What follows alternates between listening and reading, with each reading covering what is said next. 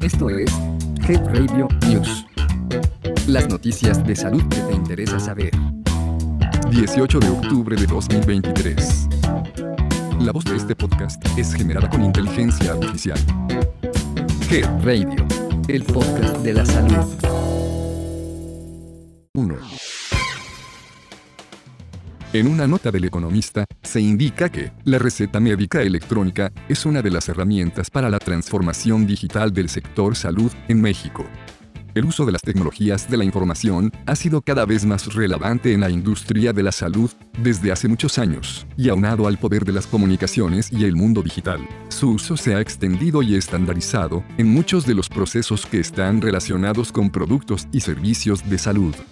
La receta médica electrónica es un procedimiento tecnológico que permite desarrollar las funciones profesionales sobre las que se produce la prescripción de medicamentos de manera automatizada. Es decir, cuando una persona visita a un médico, este puede generar un documento electrónico que sustituye la receta en papel de manera que las órdenes de tratamiento y otros datos se almacenan en un repositorio en la nube, al cual se puede acceder desde el punto de dispensación, es decir, una farmacia, para su entrega de los medicamentos al paciente.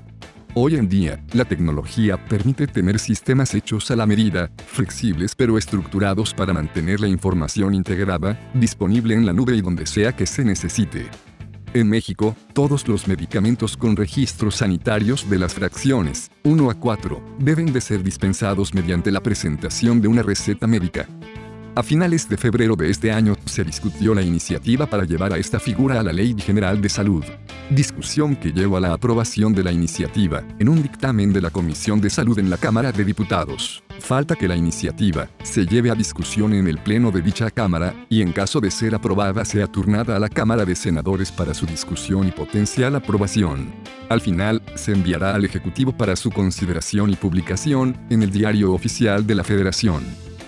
Te invitamos a estar atento a nuestras noticias para enterarte de los avances de esta propuesta. Conoce más información en el detalle de esta noticia. 2. Este jueves 19 de octubre se celebrará mundialmente el Día Internacional de la Lucha contra el Cáncer de Mama. Dicha fecha fue establecida por la Organización Mundial de la Salud en 1988 con el objetivo de concientizar a la sociedad sobre la importancia de la detección temprana, el tratamiento y el cuidado paliativo de esta enfermedad. El cáncer se vincula con la multiplicación rápida de células anormales de algún órgano o sistema del cuerpo que se extienden más allá de sus límites habituales y pueden invadir otras partes del cuerpo. El cáncer de mama es una enfermedad en la que células de la mama con alteraciones se multiplican sin control y forman tumores que de no tratarse pueden propagarse por todo el cuerpo y causar la muerte, a lo que se llama metástasis. Las células cancerosas comienzan a desarrollarse dentro de los conductos galactóforos o de los lobulillos que producen leche del seno. El cáncer en estadio cero, conocido como in situ, no es potencialmente mortal, pero las células cancerosas se pueden propagar al tejido mamario cercano, lo que se conoce como invasión. Y esto produce nódulos o engrosamiento. En la actualidad, el cáncer de mama es el tipo de cáncer más común a nivel mundial y representa el 12.5% de todos los casos de cáncer nuevos por año en todo el mundo. En 2020, a nivel mundial se diagnosticó cáncer de mama a 2.3 millones de mujeres, y 685 mil fallecieron por esa enfermedad. En México, de acuerdo al INEGI, se registraron 7.973 muertes por cáncer de mama, de las cuales 99.4% fueron mujeres y 0.6% hombres. La tasa más alta de defunciones se registró en el grupo de mujeres de 60 años y más, es decir, el 48.24%, y la tasa más baja en mujeres de 20 a 29 años, con el 0.74%. El tratamiento se basa en las características del paciente, el tipo de cáncer y su propagación. El tratamiento consiste en una combinación de cirugía, radioterapia y medicación. En Health Radio te invitamos a hacer conciencia sobre esta enfermedad. Para estar más informado, escucha el episodio Detección oportuna del cáncer de mama, donde el doctor Jorge Alberto Cruz Vázquez nos habla de la importancia de una detección oportuna. Asimismo te invitamos a escuchar los testimonios de dos mujeres que han superado dicho padecimiento. Encuentra el playlist en el detalle de este episodio de noticias. 3. En México, cerca del 70% de pacientes con cáncer en fase avanzada recibe cuidados paliativos para mitigar el dolor y la sintomatología, con el propósito de mejorar su calidad de vida. De este universo de pacientes, el 67% tienen 50 años o más. La jefa del Servicio de Cuidados Paliativos del Instituto Nacional de Cancerología, Silvia Allende Pérez, puntualizó que, en el INCAN, 70% de las personas solicita atención médica de primera vez en etapas avanzadas, por lo cual se sugiere ofrecer este servicio desde el momento del diagnóstico. En 2022, el Servicio de Cuidados Paliativos brindó 1.800 atenciones mensuales.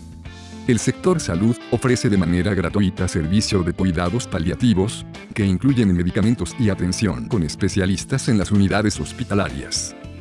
Silvia Allende Pérez, agregó que la atención no solo es para pacientes en etapa terminal, sino también para las personas cuidadoras, a quienes dan acompañamiento desde el inicio y hasta el final del proceso, con asesorías y asistencia tanatológica. La jefa de unidad del Hospital Psiquiátrico, Frei Bernardino Álvarez, Dulce Flores Muñoz, dijo que las personas especialistas que ofrecen los cuidados paliativos, a su vez reciben atención psicológica, para preservar su capacidad emocional y su salud mental. Esto es con el propósito de que brinden la mejor atención. Resaltó que los cuidados paliativos se brindan en instalaciones hospitalarias, visitas domiciliarias, servicios de urgencias e incluso vía telefónica o virtual resaltó que la pandemia facilitó a profesionales de salud mental a abrir el diálogo entre el personal del sector y sociedad acerca de la importancia de los cuidados paliativos. Los cuidados paliativos se enfocan en la persona en forma integral, no solo en el padecimiento.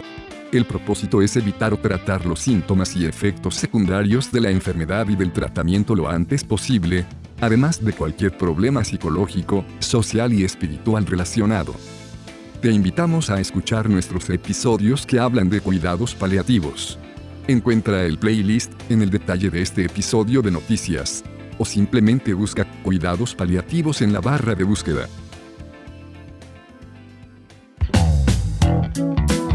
Esto fue Health Radio News. Mantente actualizado de las noticias más relevantes en salud. Escúchalas martes o miércoles en punto del mediodía. Hasta pronto. Health Radio, el podcast de la salud.